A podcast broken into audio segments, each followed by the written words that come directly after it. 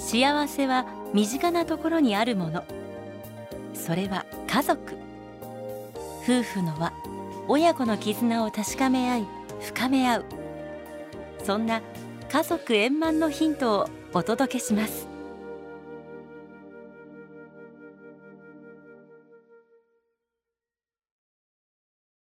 家族円満。第1262回。この番組は天理教導遊者がお送りします。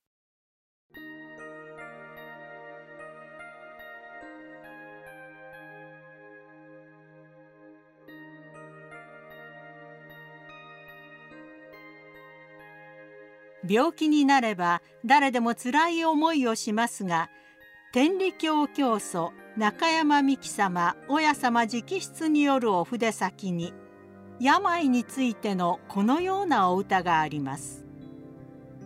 いかなるの病と言うてないけれど身に触りつく神の用向き用向きも何のことやらちょっと知れん神の思惑山々のこと何もかも神の思惑何にても皆解いたなら心勇むで。日々の暮らしの中で体の調子が悪くて悩むこともあるだろうがそれは病ではなく神の用向きである。神がこの世界を陽気暮らしに立て替えるために働いてほしいと体に印を見せ自覚を促しているのだ。それは容易には理解できないことかもしれないが神は山のように積もる思いを知らせたいゆえに印を見せるのだ。その助けたい一心の神の思惑を何もかも説いて聞かせたなら皆の心も勇み立ってくるであろう。身を病んでしまった時は誰しもエネルギーが減っています。神様に叱られた。きっと罰が当たったんだ。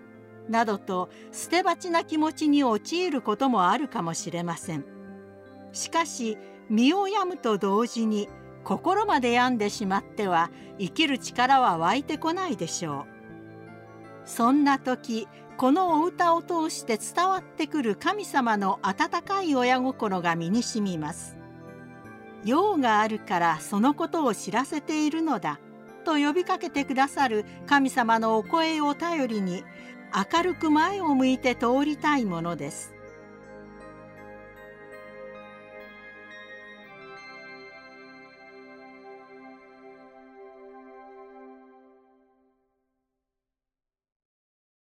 ありがとうの力。助産師目黒和歌子。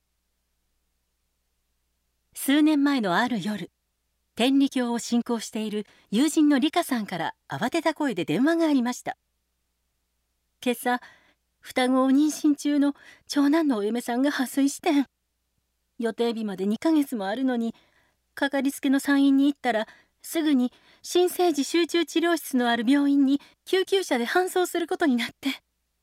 けど先生が近所の大学病院に電話したら保育器1台なら空きがあるけど2台は無理ですって断られたんよ。早産で生まれる赤ちゃんには温度と湿度をコントロールできる保育器が必要やね。急いで他の病院を探してたら最初に電話した大学病院から保育器を2台用意できたので受け入れ可能になりました。と連絡が来て運ばれたんやけど心配で。破水すると子宮内感染が進んで胎児にも感染が及ぶねん。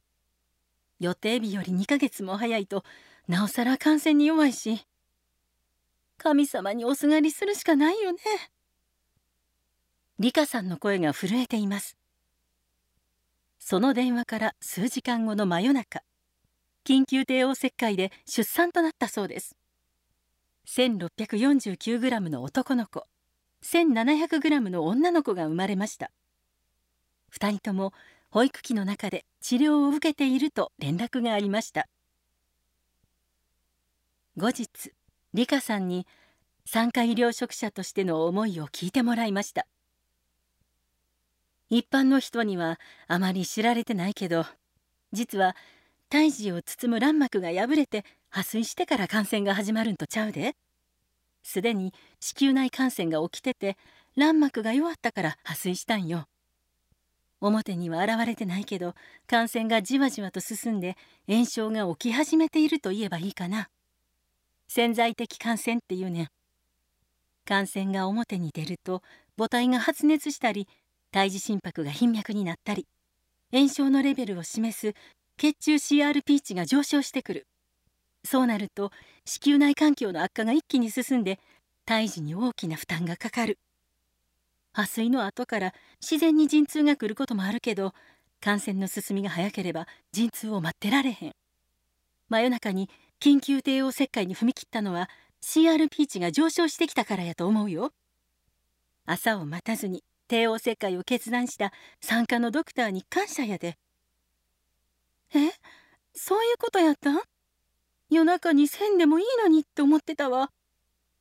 それと夜中に早産で生まれる双子の帝王切開をするためにどれだけのスタッフが集められたと思う？少なく見積もっても3回2名麻酔科医1名手術室ナース複数名新生児科の医師とナース複数名ざっとこれだけはいる。休みの日に恋人とデート中だったスタッフや勤務が終わって家でお風呂に入ってたところを呼び出されたスタッフもいたと思うで。夜中に帝王切開するのって大変なんや。さらに1台しかないと言われた保育器がなんで2台確保できたのか。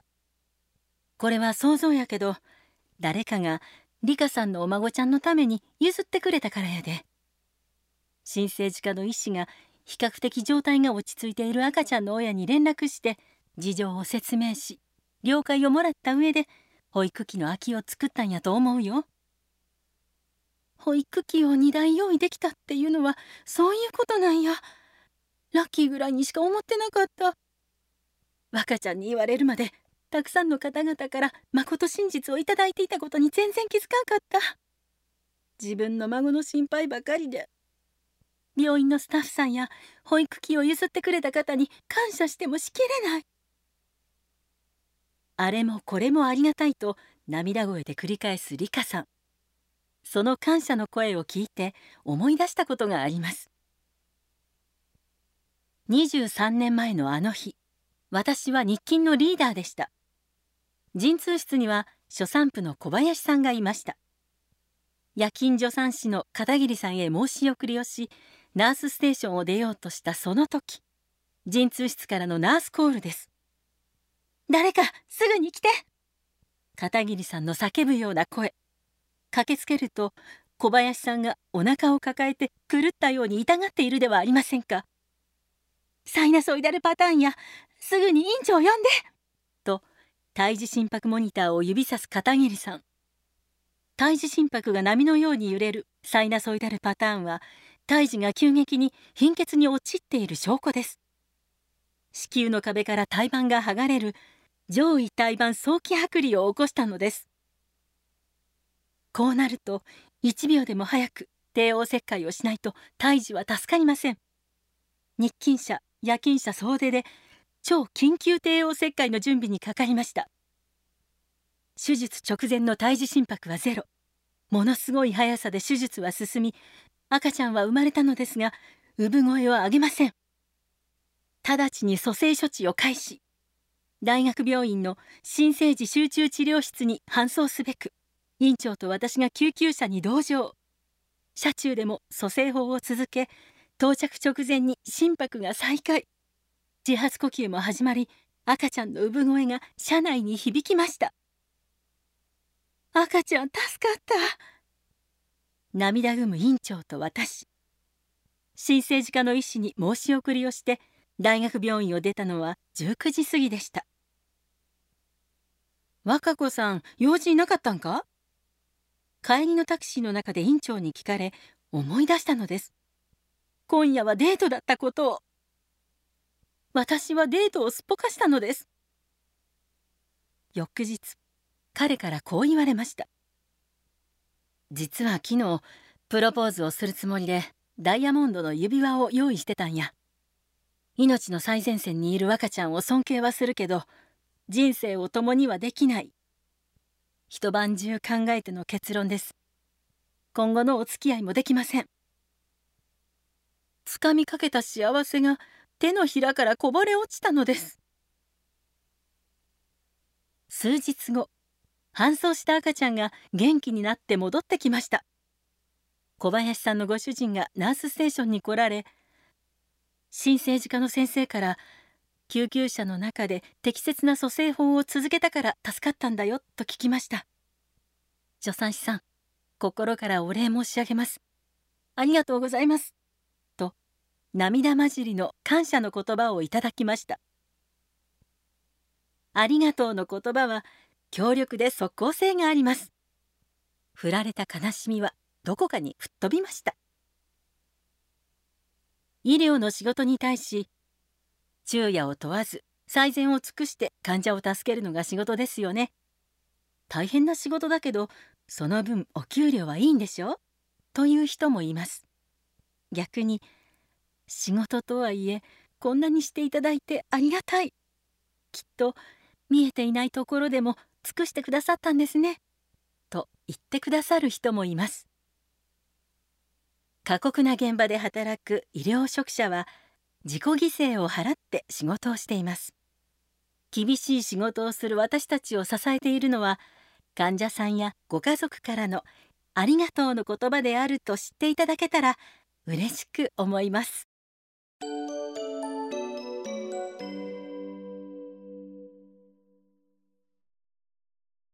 家族円満第1262回天理教導遊者がお送りしました。